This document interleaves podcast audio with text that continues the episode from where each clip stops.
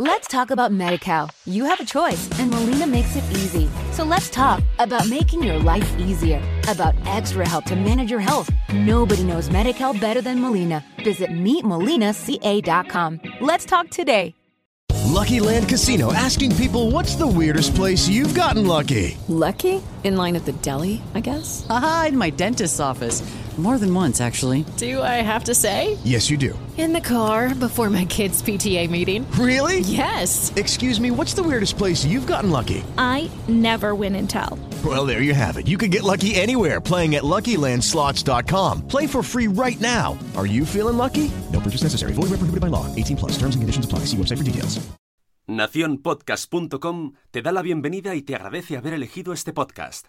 Buenos días, Madre Esfera. Dirige y presenta Mónica de la Fuente. Buenos días, Madre Esfera. Buenos días,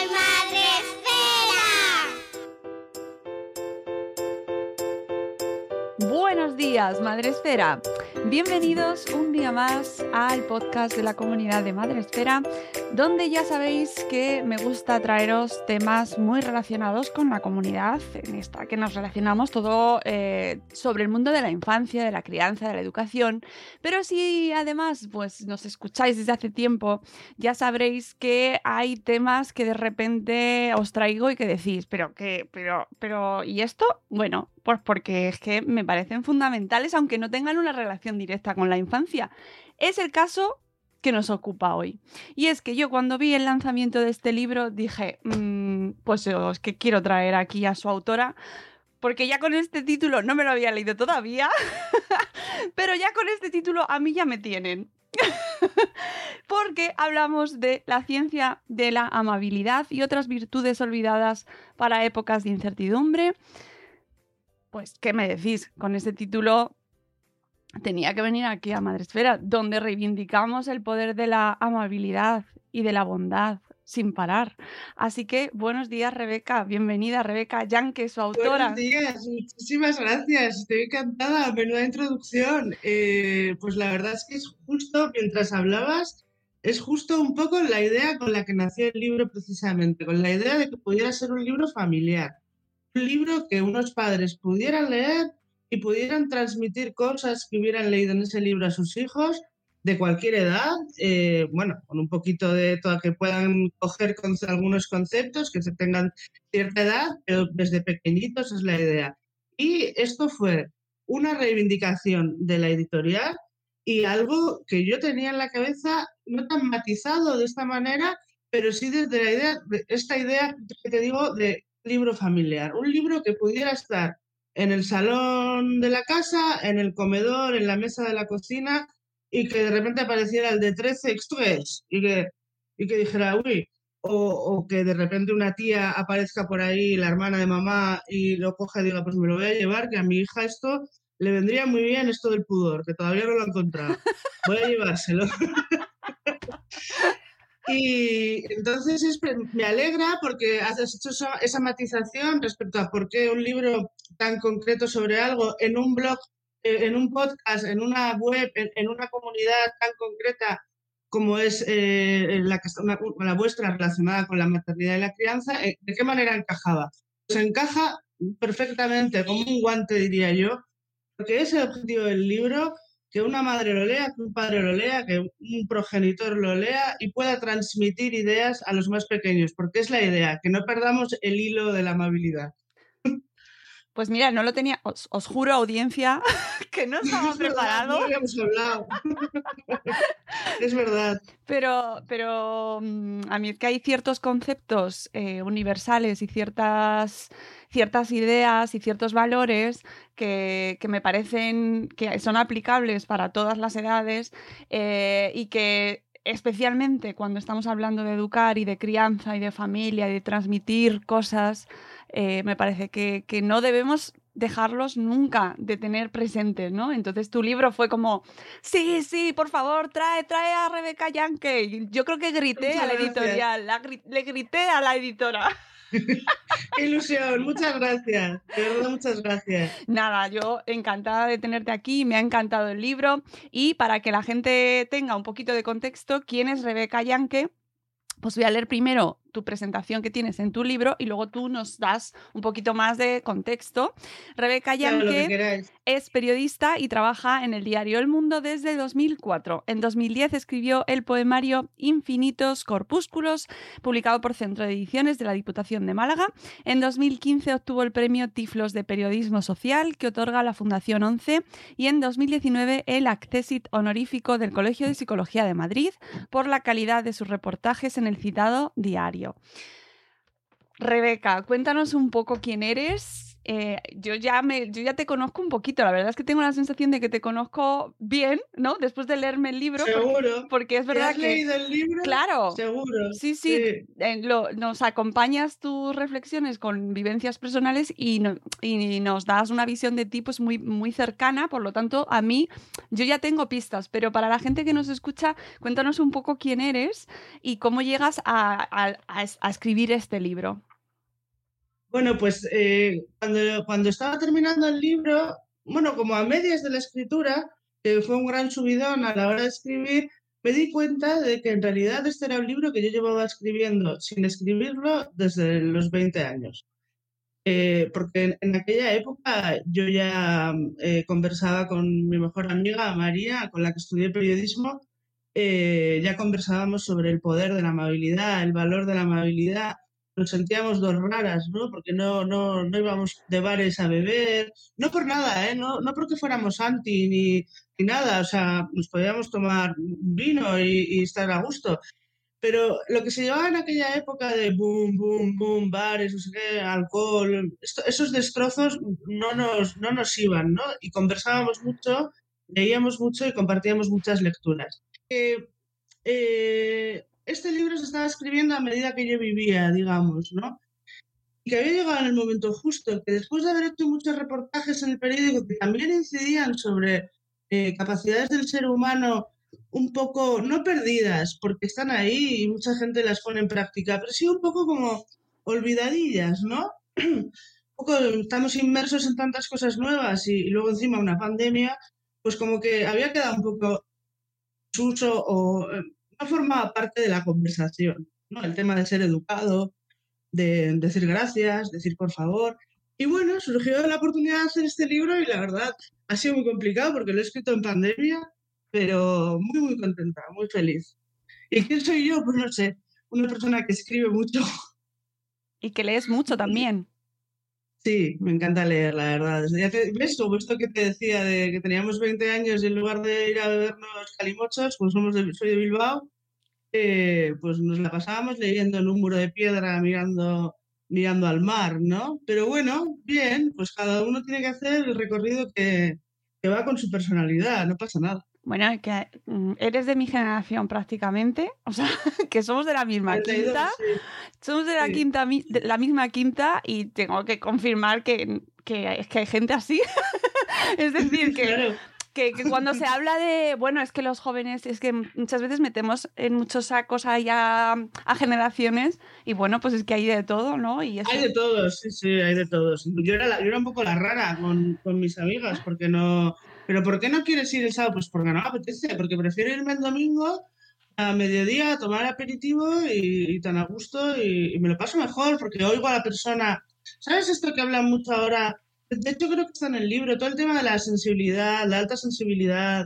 Y bueno, pues creo que somos personas, porque ya me he dado cuenta de que formo parte de ese, de ese grupo, personas que necesitamos, más que ocio y vida social, relaciones significativas.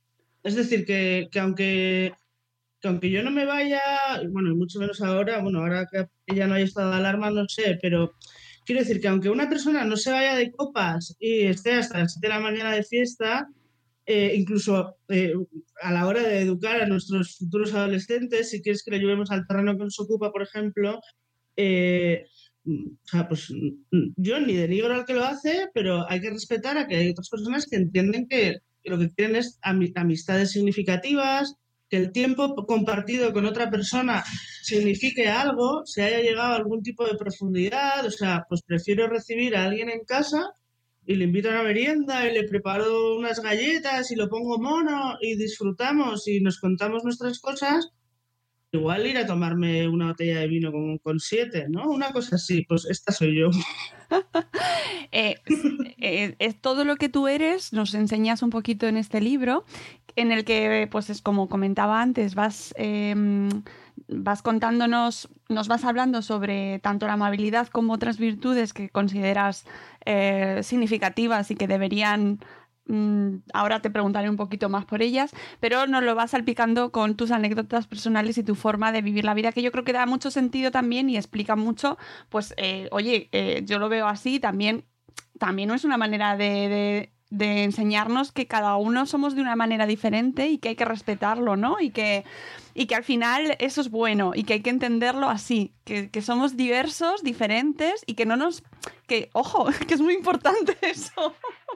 Que no es de vergüenza. Claro, claro, y que, que, lo valoremos también. Yo creo que también eso es una virtud. ¿no? Sí, claro, ser dueños de nuestra vida. Y eso es ser libres al final. O sea, eh, yo puedo eh, cometer un porrón de errores como cualquiera y, habrá un montón de cosas que no tengo y desearía tener o alcanzar, porque pueden ser conceptos o ideas que tú no estamos hablando quizá de nada material, eh, pero yo me voy a la cama súper tranquila por las noches porque, porque sé que mi vida es la que yo quiero tener. O sea, no me siento... Hay muchas personas que viven muy encorsetadas por eh, lo que les han enseñado que debe ser y es muy difícil que se salgan del margen, lo que ellos mismos han generado en su cabeza que creen que tienen que conseguir creo que se está cambiando un poco en esa perspectiva, pero cuando nosotros éramos más jóvenes, por ejemplo, ese rollo de te casas, tienes un coche, tienes tu marido, tu hijo, tu, tal, tu cual, tu trabajo, luego ya verás si quieres dejar de trabajar, porque igual quieres dedicarte a la maternidad, pero bueno, como que había un plan trazado, ¿no? O sea, como muy estructurado, que era el que había que seguir si querías ser socialmente la persona que hay, hay que ser. Bueno, pues no, entonces, cuando tú te sientes eh, dueño de tu vida, pues es que hay una especie de paz que te recorre el cuerpo que, bueno, pues vas más tranquilo. Eh, dices, bueno, cuando me vayan sucediendo cosas, pues ya veré cómo las recibo y cómo las gestiono. Pero no te sientes mal contigo, porque no estás con un señor que no te interesa o, no tienes una estructura familiar que no, te, que no te compensa, que no te satisface, ¿sabes? Que al final también es importante, creo, lo de estar un poco contento, más que satisfecho, contento, ¿no? cómo lo haces y con tu eh, entorno, digamos. Mm. Eh, me parece esto que comentas muy significativo porque también en el libro hablas, por ejemplo, de las redes sociales y de la tecnología, de cómo, eh, si bien eh, antes a lo mejor teníamos un plan trazado pues por la tradición, ¿no? O por, por los esquemas sociales en los que nos movíamos o los se movía, o bueno, pues el contexto que al final determina todo. Ahora mismo el, contexto en el que nos movemos también tiene, marca muchísimo eh, la manera en la que, en la que somos. Y, esto lo hablo muy a menudo, el tema de la uniformización hacia la que vamos, ¿no? Como eh, el tipo de persona como que nos fundimos en redes sociales, ¿no? al final eh, te, fundes, parece como que tienes que ir, eh, cuadrando dentro de un esquema concreto, ¿no? Igual que antes teníamos un esquema, ahora de repente ya nos encontramos con otros, otra serie de esquemas frente, al cual tus virtudes de, que, nos cuentas en este libro y, la, y lo que reivindicas vendría a ser como una especie de... Mm, salirte de ahí, ¿no? O sea, me parece que es como una especie de antídoto. Sí, es verdad que eh, vivimos un poco a medias a veces, ¿no? Empezando por mí, ¿eh? O sea, que podría hacer muchas más cosas, salir más, que me diera más el sol, eh, no estar tanto tiempo delante del ordenador. O sea, eh, hay un montón de cosas que, que podríamos hacer mejor también a la hora de ser amables, de cuando vamos a la calle, cómo nos comunicamos con la gente, vamos como de, vamos de pasada, miramos de refilón, ¿no?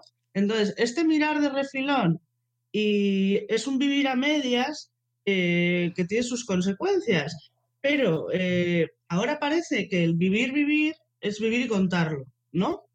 Lo cual a mí en principio no me parecería mal, porque el hecho de contar es algo como unido a mí y me parece bien y hay que eh, relatar eh, lo que nos sucede para entenderlo, así a grosso modo, ¿no?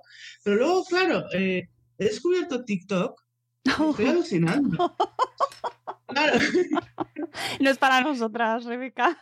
No, no, estoy alucinando, pero es que, pero es que hay unas cosas ahí que alucino. Entonces se ha llegado ya a un, a un nivel de, que cualquiera puede crear eh, como su propia historia y es como su miniserie. O sea, es la serie de, de, Mari, ¿no? Mari que hace bacalao con tomate y lo cuenta. Estamos en ese punto. Entonces, claro, eh, yo prefiero una cosa un poquito más discreta, más, ¿no? Al hilo, del, al hilo del libro un poquito más pudorosa. Mari, qué bien que hagas eh, bacalao con tomate todas las semanas. Pero igual no tienes que contarlo todas las semanas. Igual puedes hacerte un blog, poner tu receta, tus fotos, hacerlo bonito, meterte en, un, en una red social de gourmets, de gente foodie. O sea, lo que, pero esta cosa un poco impúdica de enseño mi cocina todos los días, esté como esté. O, luego también hay gente muy paranoiada con el orden, ¿no? Es como que y con la limpieza, entonces enseño cómo limpio y lo que compro y, y la receta que he hecho y el avión que me he cogido. Pues todo eso, no te voy a decir que los trapos se guardan en, esta frase de toda la vida que es un poco fea de los trapos, eh, ¿cómo se, se lavan en casa. Se lavan en casa, pues no voy a ir tan lejos porque no me, no me, no me veo con esa frase tampoco, ¿no? Pero sí un poquito de, chica, no sé, tus cosas, ¿no? Tampoco hay que enseñar los, maquillajes a todo el mundo. Una cosa así, es que lo he descubierto este, estos últimos meses, estoy un poco enganchada, ¿eh? O sea, a pesar de la rareza que... Eso me encanta, porque, no, a ver, yo, yo soy muy hater de TikTok, pero tengo que reconocer que en TikTok hay gente súper talentosa, ¿eh? O sea... Sí, hay gente muy interesante, sí. Sí, eh, eh, es verdad que a lo mejor yo no doy con todos ellos, pero eh, porque lo que más te enseña el algoritmo no son esa gente tan talentosa. Hay de todo, ¿no? Pero es verdad que a veces lo que te sale más es las cosas como más intrascendentes para mí. Pero hay gente, hay mm. gente súper creativa o sea, mm, que además... Es un mundo que, no, sabía que existía, no sabía que era tan profundo, tan, tan profundo. Sí, sí, sí que lo es, sí. Pero bueno, sí. ahí aprendiendo. Eh, bueno, el aprendizaje es una cuestión que, además nosotros que tenemos, o sea, yo hablo en plural por la generación, ¿eh? no por, no por otra cosa. No, tranquila, sí, sí, sí, desde luego. Pero que no nos podemos quedar, yo intento siempre no quedarme en el, eh, uy, qué mayor me siento, ¿no? Porque hay veces que ya estoy, siento que estoy llegando a ese nivel de, jo, qué mayor estoy para esto. Y no quiero. No, no, porque no tienes por qué, porque de hecho no lo estás, o sea, para nada. No, no, no, no. Eso tenemos que ser ahí jóvenes, eh, que sería quizá otra, otra, otro valor a, reforzar eh, el de no quedarnos en el pasado para no en, que, mm, quedarnos rancias, que yo para mí eso puede ser. Eh, cuéntanos que, cómo fuiste eligiendo o confeccionando el esquema para tu libro, ¿no? Como la lista de virtudes que decidiste. Pues mira, esto es una cosa muy interesante porque son, son eh, unas concretas, pero podrían haber sido otras eh, sin ningún problema, porque podríamos haber hecho un capítulo sobre el agradecimiento, en concreto sobre el agradecimiento, otro sobre la compasión, eh, podríamos haber hecho uno en concreto sobre la sensibilidad. ¿Por qué, por qué se matizan con amabilidad, pudor, humildad? Porque lo que me bueno, hay algunas que considero imprescindibles, que son, por ejemplo, amabilidad, eh, humildad y pudor, y, luego hay otras que, las escogí o las aglutiné en algunos capítulos, como, como la compasión y el agradecimiento, eh, y luego el último de la paciencia. Estas están pensadas según el momento actual, o sea, pensé, ¿cuáles son las que más nos pueden hacer falta en la época que estamos viviendo ahora o en lo que nos venga en el futuro? Pues pensé que sin duda la paciencia, porque estábamos empezando en aquel momento a administrar las vacunas. Cuando yo terminé el libro empezaba Inglaterra, era diciembre de 2020, Inglaterra empezaba, Reino Unido empezaba a administrar las vacunas, pero no teníamos ni, idea de, exactamente cómo iba a ser, eh, si nos iba a llegar, cómo, de qué, o no sabíamos pero sí nos decían que cuando la vacuna llegara, bueno, pues iba a ser eh, otra cosa y poco a poco eh, iríamos volviendo a la normalidad. Eh, entonces me pareció que la paciencia era fundamental. O sea, que, que había que, que lamentablemente había que aguantar, porque tampoco yo soy muy defensora de la idea de, de aguantar. eh, o sea, la, la- la defiendo con sus matices, pero sí es verdad que la vida a veces nos pone en posiciones en las que hay que resistir y a veces durante mucho tiempo y, y hay que ejercitar el cuerpo también y la mente sobre todo. Entonces, eh, ejercitar la paciencia, de hecho, te sirve para cuando te viene una pandemia, pues dices, bueno, venga, va, eh, por el bien común, por, por el bien de todos, por, por la salud, tal, pues aguantas. ¿no? Entonces pensé que la paciencia era imprescindible. Eh, la amabilidad es un poco la matriz del libro, eh, digamos, y luego la humildad. Para mí es la, es la, es la virtud de los, de, los, de los más sabios. O sea, al final, eh, por ejemplo, haciendo entrevistas, seguro que tú también lo has percibido. A veces eh, la persona más impresionante, oye, te toca entrevistar a un fulano que lo has leído, que te encanta, ¿no? Eh, un tío que, no sé, que tiene mucho que decir, que le conoce todo el mundo, o una tía, lo que sea. Y, y llegas ahí y te llevas un alegrón porque es una persona como súper humilde, súper tranquila, te trata a ti como a un, notas que te trata como a un igual, un compañero, pues igual es escritor o igual es periodista también. Oye, luego te entrevistas con uno que no conoce a nadie y, y dices, pero este señor, esta señora, eh, que no es que yo sea nadie tampoco, pero yo trato con respeto a todo el mundo. Entonces, eh, esas soberbias que no se entienden, incluso las que se pueden entender resultan un poco obscenas, pero ya las que no se entienden, o sea, porque no sé, porque si eres Madonna, pues yo entiendo que vayas por la vida como Madonna, ¿no? O sea, nadie te lo puede negar, es Madonna. Pero si tú no eres nadie o eres una persona común, pues no te puedes dar ciertos aires. Eso se llama delirios de grandeza, de grandeza o complejo social. Entonces esas cosas son muy difíciles de llevar y generan, eh, aunque parezca una tontería, eh, generan distorsiones sociales. La gente no se entiende con esa persona o dice, ¿qué le pasa? No, ¿por qué grita al camarero? O sea, ¿por qué es tan mal educado con el camarero? Bueno, pues porque como no puede gritar a nadie más, tiene que gritar al camarero. Gente así. Esas cosas eh, son las que yo estoy. O sea, me encanta cuando me encuentro con alguien eh, que es importantísimo en un campo y que no se da ninguna importancia. Como el guapo que, que no va por el- la vida, eh, qué guapo soy, es- resulta el doble de guapo. Y esto pasa con la humildad.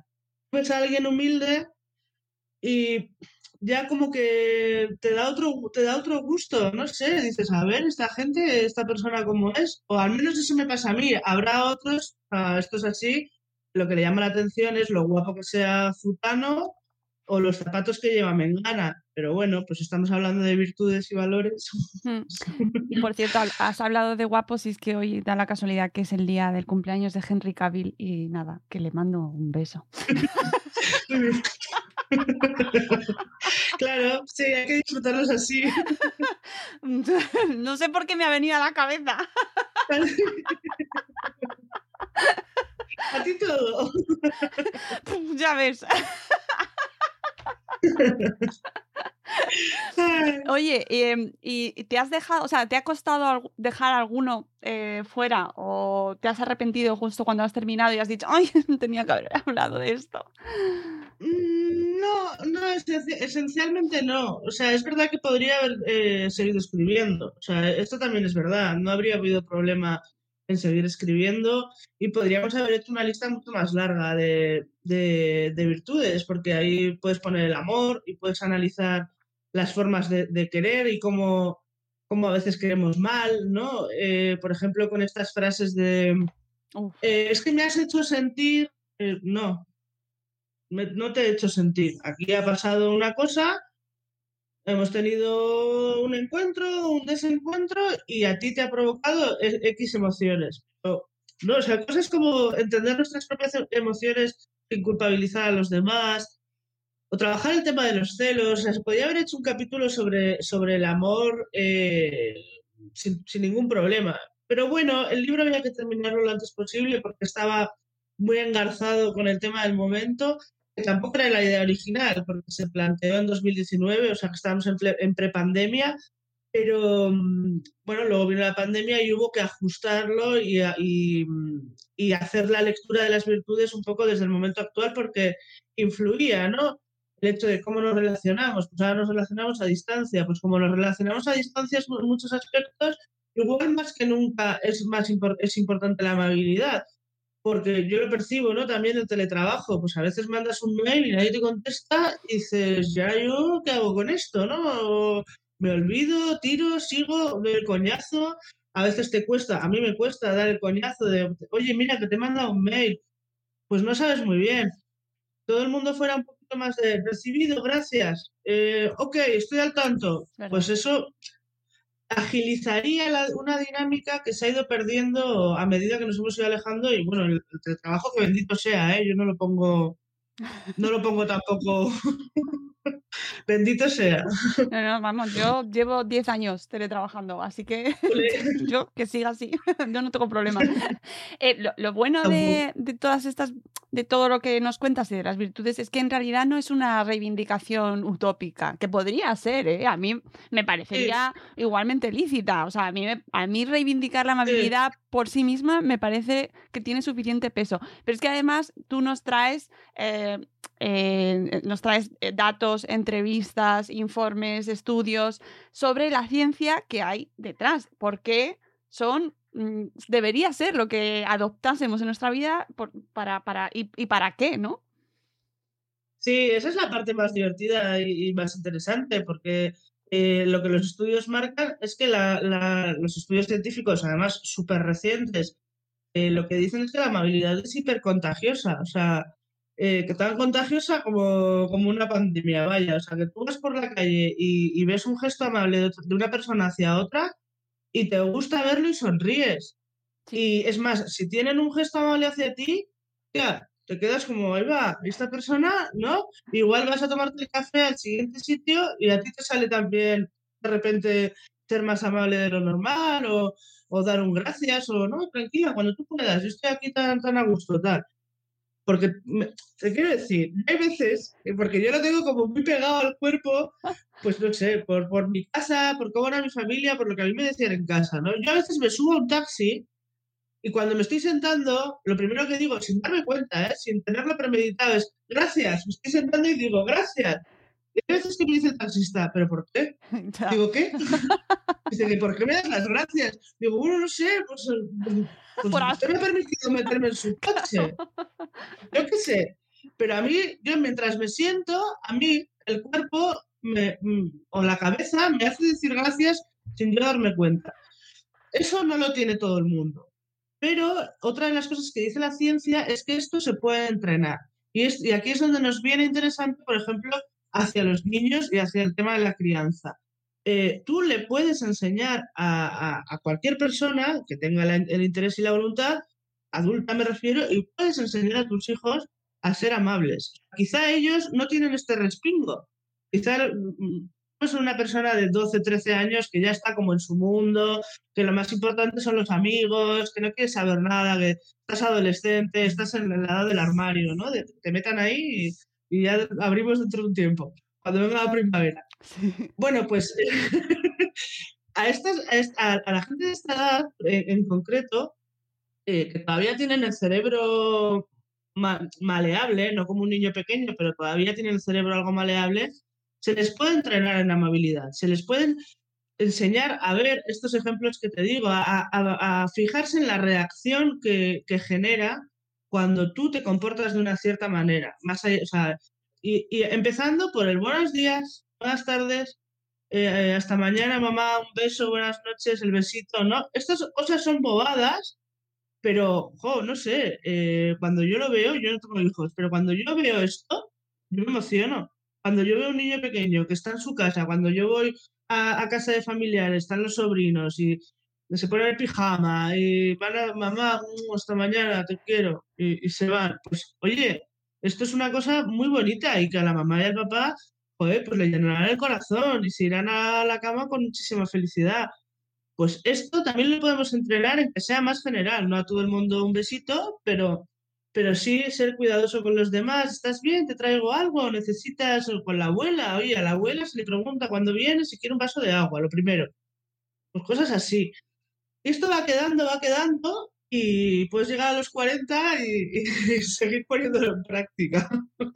Sí. Como es mi caso. di que sí, di que sí, que, que, yo sé que hay mucha gente que seguro que te está escuchando y está ahí diciendo, claro, pues claro, pues...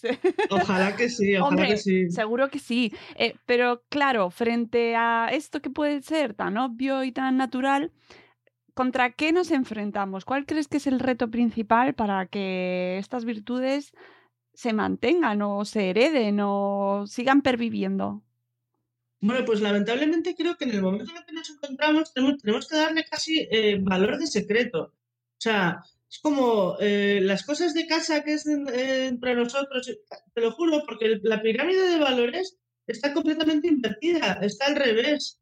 O sea, lo que cuenta es la zapatilla, eh, el, viaje, bueno, como nos han quitado todo, incluso todavía ahora tenemos más ansia, ¿no? nos han quitado todas estas Em, todas estas cosas que hacíamos que nos permitían vivir con normalidad. Nos vamos de viaje, de Semana Santa, nos compramos un tal, nos vamos a la pizzería, hemos comprado una secadora nueva, cosas como que van haciendo la vida eh, más sencilla y más cómoda y nos dan sensación de satisfacción, mientras no estamos cuidando lo esencial, que es que, eh, cosa que puso de manifiesto el confinamiento y este año entero en general, oye, familias que se sientan a la mesa y que no, y que no se hablan, y una madre que no sabe, o un padre que, un padre que no sabe cómo entablar una conversación con su hijo de 15 años, porque ya, ya hay una desconexión tal, llevan tanto tiempo sin hablar, sin, sin contarse cosas, es que no hay, no hay posibilidad. ¿Cómo arreglas eso? ¿Eso cómo, cómo lo arreglas? Si, si quieres arreglarlo, si quieres ir eh, con tu secadora, tu coche, pizzería o tus copas con los amigos, fenomenal. Pero ahí tienes una cuestión, o, la conversación con tu pareja que solo se estructura en reproches. ¿Cuánta gente vive así, no? O sea, en la que tu dinámica de, casa es eh, llevarte mal ah, y, luego discutir, ¿no? O sea, no hablar, llevarte mal, discutir. Cuando eh, es verdad que todo es complicado, pero si se habla un poquito más, si se es un poco más amable, un poquito más humilde, eh, un poquito más paciente con esas tres, oye, pues no te digo que no vayas a discutir, porque esto pasa, pero igual cuando ves que otra persona está en el límite, que está a punto de llorar, aunque tú quisieras mandar a la mierda, bueno, venga, luego hablamos, tal, venga, no pasa nada, no sé qué, olvídate, luego hablamos, tal así, ¿no? Un poco cosas así. Entonces, yo creo que hay que, hay que intentar eh, hacer eso con, los que sois padres. Os lo pido, por favor, que lo hagáis. que por favor lo hagáis, porque son los que, son los que van a hacer las cosas dentro de nada. Eh, son las personas que, van a estar tomando decisiones en 20 años. Y, y también nos afectará a nosotros. Entonces, eh, la corriente de, la movilidad se, se, propaga. No sé, ya me he liado, no sé qué te estaba diciendo. bueno, me gusta el cierre, el cierre es bueno. Em, hablas al final del libro, además de, contarnos, pues hablarnos sobre la humildad, la, amabilidad, el pudor, em, nos hablas del cuidado, que me parece un, un mm. punto fundamental y que yo creo que es verdad. Si hay que reivindicar, todo es reivindicable, ¿no? Me parece que todo es fundamental, pero el tema del cuidado, con lo que hemos vivido y lo que estamos viviendo aún, y, lo que nos queda, porque eso es lo que nos viene. Yo creo que ahí el cuidado sí que me parece como una bandera que deberíamos sacar más, ¿no? Más y ya no solo todo como sociedad, las madres, los niños, con los abuelos, con el resto, con los vecinos, como comunidad, como sociedad. Sí, la verdad que eh, no es una virtud en sí misma, pero probablemente después de la amabilidad, para mí sea la parte más importante del libro. Eh, también es algo en lo que llevo pensando pues, eh, desde que era jovencita y, creo que, lo como tú dices, creo que a futuro eh, es una cuestión que va a estar súper en la conversación social. por varias razones. Primero porque, bueno, primero por el tema de que las personas que cuidan suelen ser mujeres, en general es la generalidad, eh, bueno, pues reivindicar un poco el papel del hombre también en, los cuidados, eh, no porque tengamos que empujarles a nada, sino porque ellos también pueden y ellos cuidan. A mí me han cuidado, ha cuidado mi padre, a mí me cuida mi pareja y a mí me cuidan mis amigos. O sea, que no es una cosa propia del género femenino y esto es lo primero que, hay que intentar inocular, por ejemplo, en los hijos, en la, crianza, ¿no? O sea, que el cuidado no sea una cosa femenina. Eh, luego, lamentablemente, sí es verdad que la práctica profesional del cuidado, em, la mujer es como la, es el rol que predomina, ¿no? También hay que, en el futuro, em, creo, o sea, me atrevo a augurar que viviremos un proceso de profesionalización de los cuidados aún mayor. Ya está empezando, pero desde luego no estamos al nivel de Estados Unidos, no estamos al nivel de Reino Unido que con sus defectos, porque hay barbaridades ahí también, hay todo un sistema de, de enriquecimiento a partir de las residencias y de, no, dejamos aquí a esta persona, me cuesta una millonada, tal, luego a ver cómo la tratan. Lo mismo que hemos vivido nosotros en las residencias en el último año, que afortunadamente ahora las residencias con la vacuna pues están muy bien. Y todo esto, lo que yo intentaba transmitir eh, en aquel capítulo, creo, era eh, todo esto está ahí, ¿no? O sea, el cuidado forma parte del entramado, eh, va, a cobrar mayor importancia, pero independientemente de eso, es eh, llegar como al concepto más sencillo y, como más el, original, ¿no? Pues cuidarlo todo, cuidar tu ropa, los padres enseñáis a los hijos, hay que cuidar la ropa, ¿no? Y hay que, porque esto tiene que durar, yo, yo, yo, lo que yo recuerdo de mi casa, eh, lo que a mí me enseñaban mis padres, luego mis abuelos, mis propias tías, que, que, no son tampoco mucho mayores que yo, y tengo muchas, pero he aprendido mucho con ellas, las cosas se cuidan, eh, se dobla bien, se coloca bien, eh, no por nada, no porque queramos que tengas la habitación impoluta, porque esto va, porque vayamos a sacarla en TikTok, no por eso, sino porque, porque la, ropa hay que cuidarla, lo mismo que hay que cuidar eh, las plantas, lo mismo que hay que cuidar la casa, lo mismo que nos ocupamos de limpiarlo y que esté todo agradable, y cuando nos vamos a dormir ahuecamos los cojines del salón para que mañana por la mañana, cuando mamá se levante, pues se tome el café tan a gusto aquí. Este tipo de cosas, ¿no? El cuidado a todo y desde luego eh, la delicadeza con las personas que, nos rodean, especialmente si son nuestra familia, ¿no? Pero eso ya aplicarlo a todo, al desconocido, al... Y, es ahí como, como coge, engarza con la amabilidad, en el sentido de yo voy a ser amable y voy a cuidar al señor del autobús, o tengo yo para recordar una, una vez que monté un autobús y estaba hablando por teléfono y de repente entró una pareja y el señor se cayó, ¿no? Pero yo no había, yo no había dado cuenta de que era una pareja, yo había visto un señor que se caía. Entonces como que tiré el teléfono, le ayudé, le, tal, le senté en un sitio, ya cogí mi teléfono a ver quién, con quién seguía hablando, colgué, entonces me acerqué al señor y, y le dije, eh, entonces, ¿vosotros esté bien? Que si hay que llevarle al hospital, nos bajamos ahora mismo a la siguiente parada y yo le llevo al hospital, tal, y entonces de repente me dice, no, si está mi mujer aquí. Fue como, perdón. o sea, como que me había metido completamente, o sea, no me había dado cuenta de que iba a señor con su esposa y yo le quería llevar al hospital y su mujer me miraba como, ¿qué dices, no? pues aunque te equivoques, ¿sabes? Aunque te equivoques, o sea, te vas a equivocar y, y la gente te va, te va, a mirar raro, porque luego es verdad que la gente te mira un poco, no, cuando yo, yo lo noto, cuando voy en el transporte público, que de repente hablo con alguien y la gente te está mirando, pasar, tú a lo tuyo, tú a tu, a tu tema. Este es mi, bueno, así lo hago yo. Que a veces cuesta, ¿eh? pero bueno, así lo hago yo. Estaba, estaba escuchándote y me estaba acordando de, todas las ocasiones que tenemos ahora hoy en día, aunque sea eh, electrónicamente o a distancia o con los mensajes o los emails que recibimos o, las redes, ¿no? La, de oportunidades que tenemos para ser amables y cómo las usamos para el mal, amigos. Total, total, total. Es una pena, es una pena. Bueno, es verdad que estos somos, eh, somos, lo, somos lo que somos el ser humano es esto también, ¿no? O sea, también, yo lo que suelo pensar es que eh, ¿qué estará viviendo esa persona? ¿no? O sea, trato de no juzgar. Sobre todo trato de no juzgar porque creo que, luego juzgar a mí me, me acarrea como algo feo dentro de mí también. que ya sé que a veces parece que hablo como una monja, pero,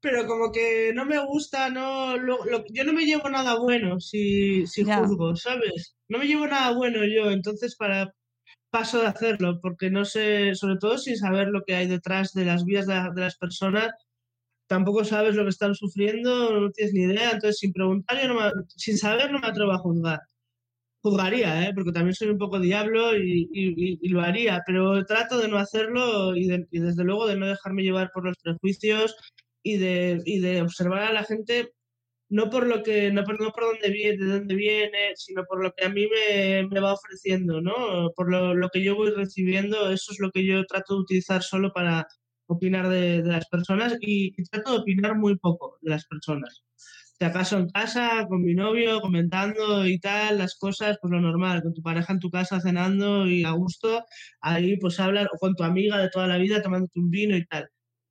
Pero es, de hecho creo que se podría haber hecho otro capítulo sobre, sobre esta cosa tan española y tan nuestra, de, porque los norteamericanos cotidianan de otro modo, no son como nosotros. Pero nosotros somos muy daninos a veces hablando de, de, las, de, los demás y, juzgamos muchas veces desde nuestras propias flaquezas, ¿no? De lo que a ti te falta, de lo que tú crees que mereces, que también no pasa nada, claro que todos creemos que merecemos más y que trabajamos mucho. No puedes juzgar a la gente desde tu lugar de lo que tú no tienes y crees que deberías haber conseguido, porque estás ahí mezclando un, un revolutum que no, que no lleva a nada, ¿no? Pero bueno, me callo.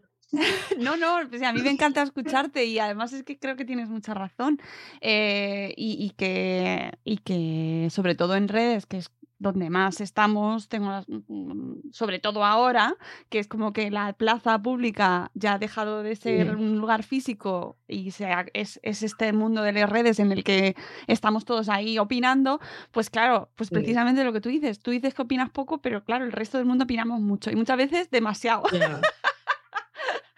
Demasiado, de todo, sin saber, sin escuchar a nadie, sin, sin nada, ¿no? Y es como, y, y, nos cancelamos, y nos insultamos, y se bloquea, y es como una lucha eh, horrible.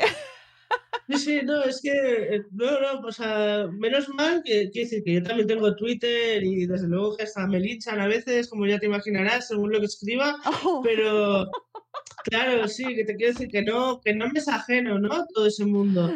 Bueno, pues yo, pues yo la verdad no contesto.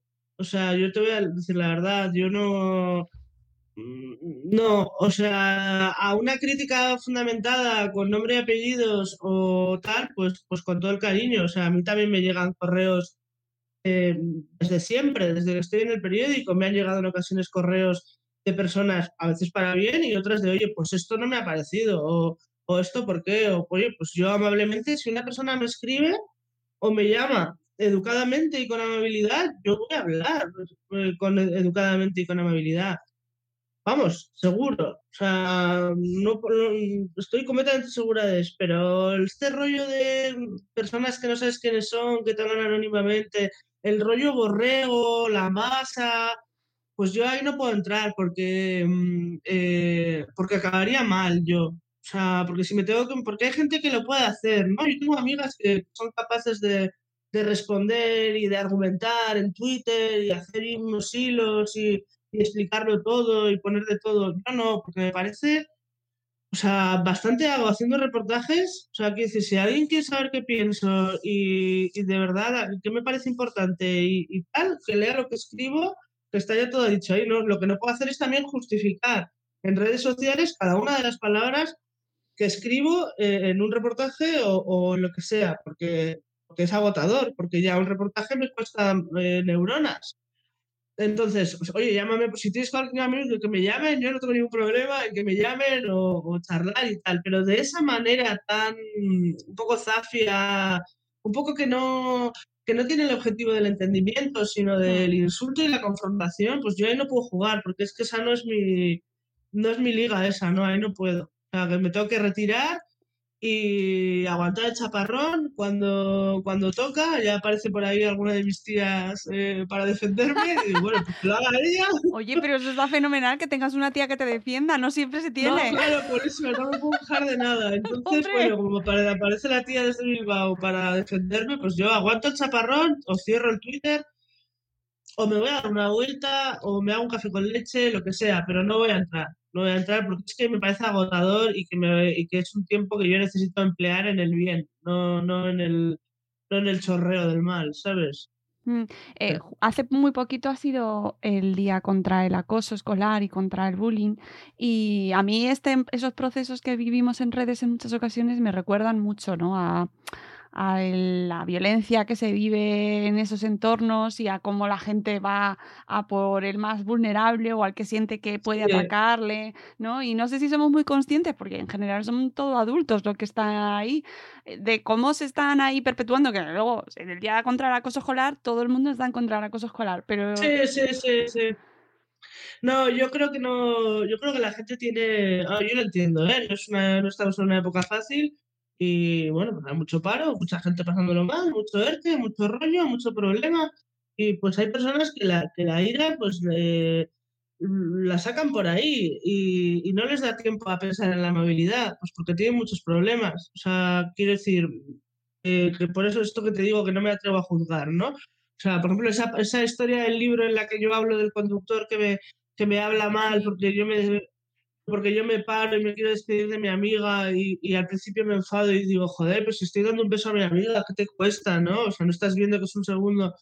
Bueno, pues lo que te digo, yo ahí lo estoy viendo, que ese señor, pues a las 11 de la noche, no puede con su vida, eh, se muere de ganas de... de... Puedes pasar. se muere de ganas de, de volver a su casa y, y no y no puede Claro. no puede deglutir que yo estoy siendo amable y entonces voy a aguantarla. No no lo ve. Entonces así está un montón de gente. Entonces bueno pues eh, como que yo creo que ven como un lugar donde poder expulsar lo, lo malo que tienen dentro eh, lo encuentran en redes sociales. Bueno, pues yo qué sé, pues igual es el- la forma que ha encontrado el siglo XXI de, ayudarnos a descargar la ira, pero yo creo que no. Puede ser, sí, sí. Hay muchas veces en las que no tampoco practicamos la empatía, que también es algo que hay que cultivar mucho desde casa y desde la infancia y que se producen esos encuentros y sobre todo eso, pensar en lo que le está pasando a la otra persona. Eh, no me quiero Sí. despedir de ti sin preguntarte algo que me interesa mucho como colega periodista, que si crees Dime. que desde nuestra profesión se está poniendo en práctica esto que nos cuentas tú en el libro. Pero, a nada, a nada. Mira, eh, una cosa que te cuento, yo recibo cientos de emails al día, ¿no? Eh, si estoy dos días sin mirar el correo electrónico, me puedo llegar a encontrar eh, 4.000 correos y no te miento. O sea, entre las cosas del curro, cosas mías eh, de curro y lo que me llega, eso es una cosa abismal. Bueno, para mí mantener el, correo electrónico a cero para mí es fundamental en lo profesional y laboralmente, ¿no? O sea, ir contestando, marcar, poner una estrella, esto para después, revisarlo todo. Para mí es, es una cuestión bastante importante. A menudo me llegan cosas al correo electrónico que no tienen nada que ver con mi actividad profesional. Yo misma podría ponerme chula, porque yo esto lo he visto hacer. Oye, yo no me dedico a educación, deja de enviarme, por favor, estos correos de eh, el nuevo método para aprender matemáticas eh, en la escuela, porque es que yo no hago esto y me estás eh, colapsando el correo y tal. Bueno, o sea, recibo cosas de salud hiperespecífica, que, no, que yo no escribo sobre eso, de todo. Bueno, pues la verdad, te voy a decir la verdad, trato de responder. Entonces respondo con, hola, mira, yo no hago este tipo de temas, pero has hablado con Zutano y Mengano de, la sección tal, porque son mis compañeros tal, este es el correo. O muchísimas gracias, lo siento, yo no puedo atender esto, porque pero mira, esta persona, no lo hago con todo, pero a menudo suelo hacer. Y a veces cuando me mandan una cosa me preguntan directamente, oye, Rebeca, tal, o sea, sin duda, ahí sin duda. Bueno, pues yo me doy cuenta que para las compañeras, compañeros que me, que me, que, me mandan estos correos, o sea, debe de, debo de parecerles una rara avis que flipas, porque me contestan de muchísimas gracias, no sabes cómo me has ayudado, o tal. Eh, ¿Tú qué cosas haces? Ya te mandaré para ti también, pero de verdad, muchísimas gracias, porque a ver si así.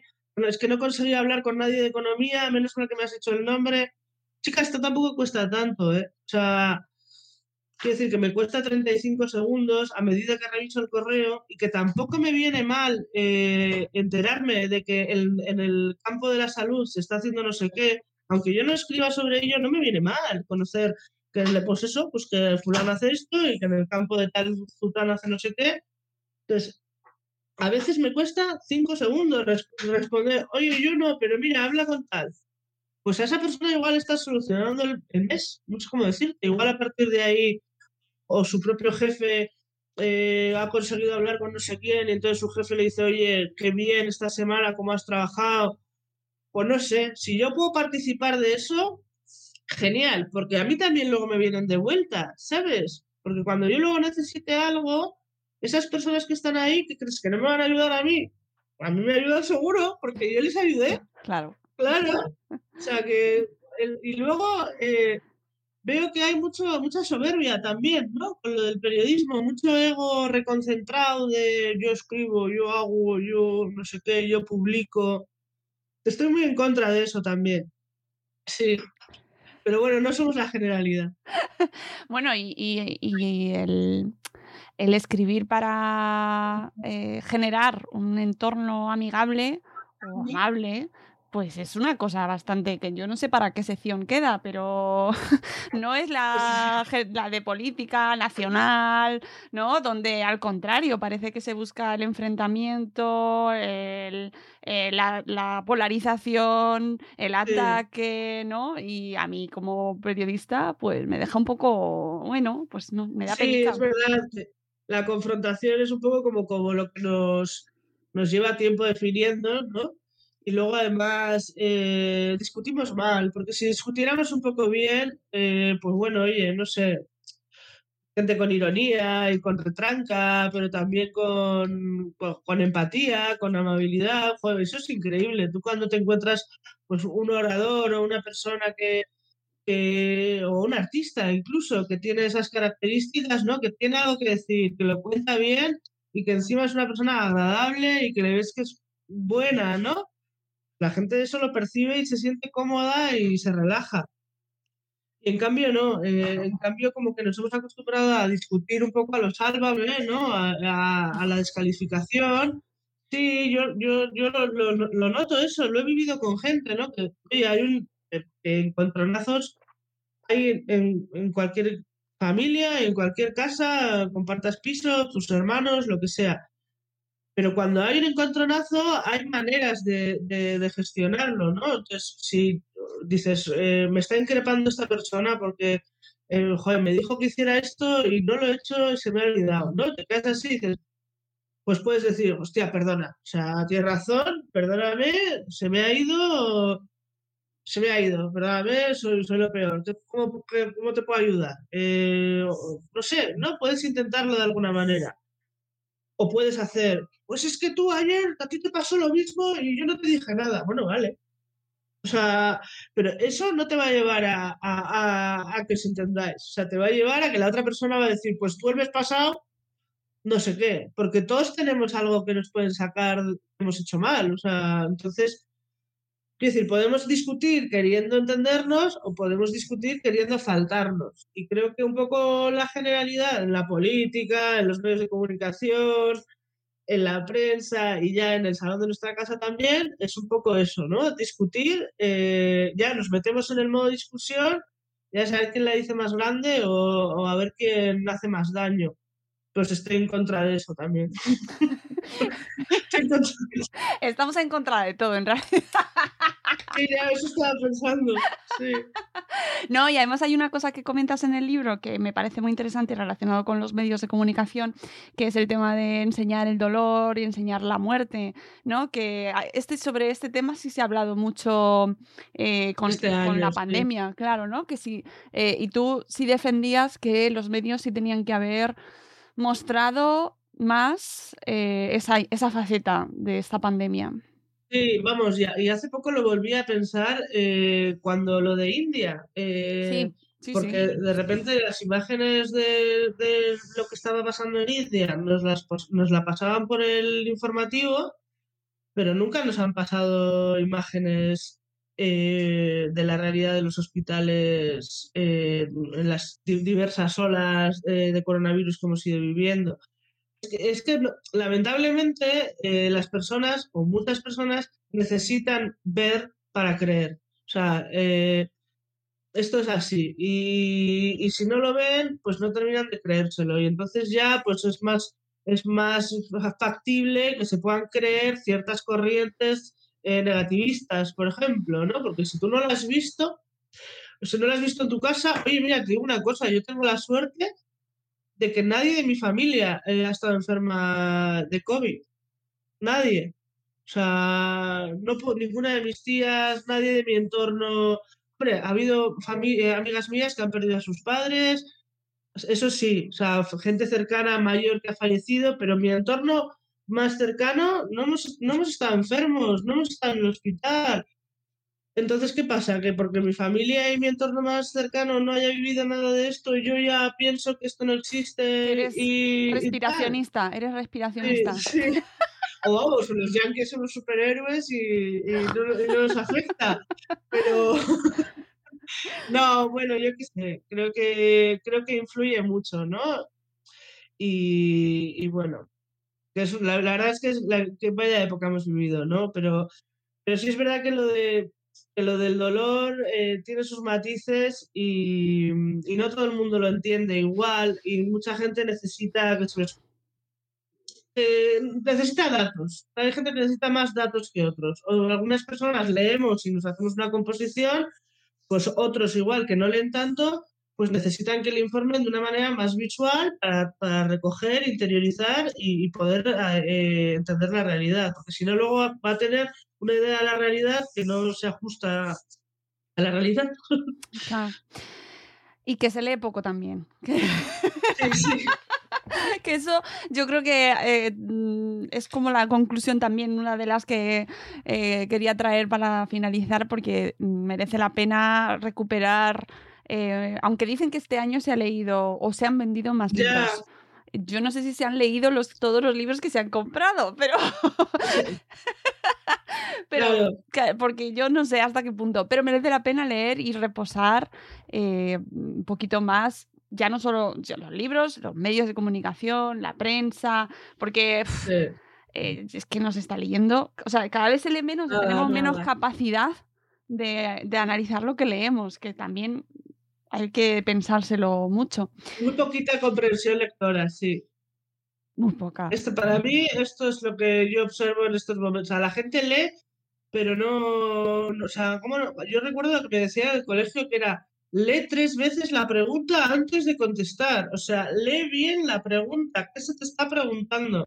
Bueno, pues esto es lo que me gustaría a mí decirle a cantidad de gente eh, en, en esta época. Lee la frase. O sea, lee la frase. Si vuelves a leer la frase tres veces, vas a ver que no dice eso. Pero claro, pues es que no puedes ir detrás de la gente enseñándole comprensión lectora. Pues no, pues no has leído nunca, pues ahora, aunque leas una frase, no, la- no coges el sentido de las cosas. O sea, las tienen que dar deglutidas en un vídeo de TikTok.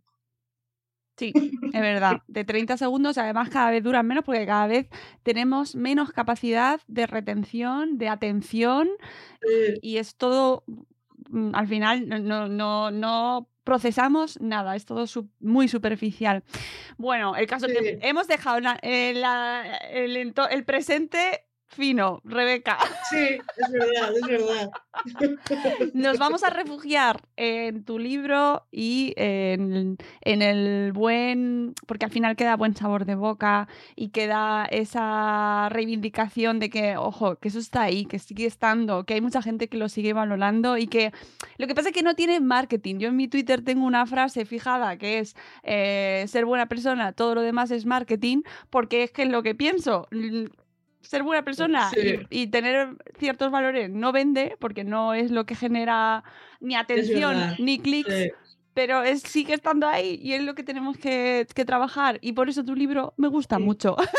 Pues estoy muy contenta, la verdad que me alegro mucho de haberte conocido y de haber mantenido esta charla porque es verdad que tenemos un montón de puntos en común y pensamos muy parecido en un montón de cosas, o sea que espero que podamos seguir hablando el futuro y igual tomarnos hasta una Coca-Cola cuando todo sea más normal. Pues eh, mira, ojalá, porque sí que creo que puede quedar ahí una charla interesante y ahí seguiremos, seguiremos despotricando sobre el presente. Muchísimas gracias por todo. Gracias, Rebeca. Te seguiremos leyendo, ya la podéis leer en el mundo y podéis seguirla. Y por supuesto, os animo a que os hagáis con este La ciencia de la amabilidad y otras virtudes olvidadas, no tan olvidadas, afortunadamente, para épocas de incertidumbre para, bueno, pues vivir un poquito mejor, que, estamos aquí tres días o dos o cinco y que hay intentar, bueno, pues mm, asumirlos un poquito con más ánimo. Que a mí yo te diré, Rebeca, que hoy, que eh, no voy a decir el día en el que estamos grabando, pero hoy, hoy mm, tu entrevista era para mí un rayito de luz. Así que fíjate qué bien. Un abrazo gigante para toda la comunidad de Madresfera y nada, aquí estoy para lo que haga falta y, que todo siga bien y que os cuidéis mucho y que sigáis criando en amabilidad. Amigos, nos vamos. Espero que os haya gustado el capítulo. Nos escuchamos en un nuevo episodio de Buenos Días, Madre Esfera. Hasta luego, Mariano. Adiós. Chao.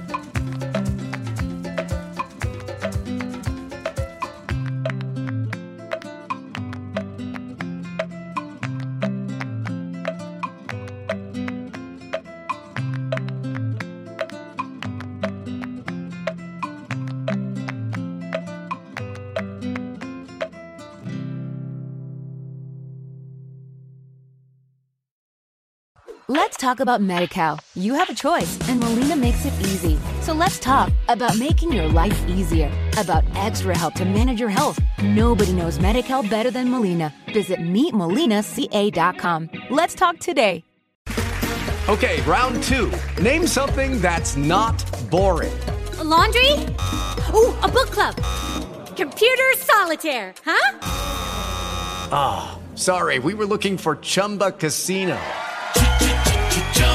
That's right. ChumbaCasino.com has over 100 casino style games. Join today and play for free for your chance to redeem some serious prizes. ChumbaCasino.com. No purchase necessary. Full prohibited by law. 18 plus terms and conditions apply. See website for details.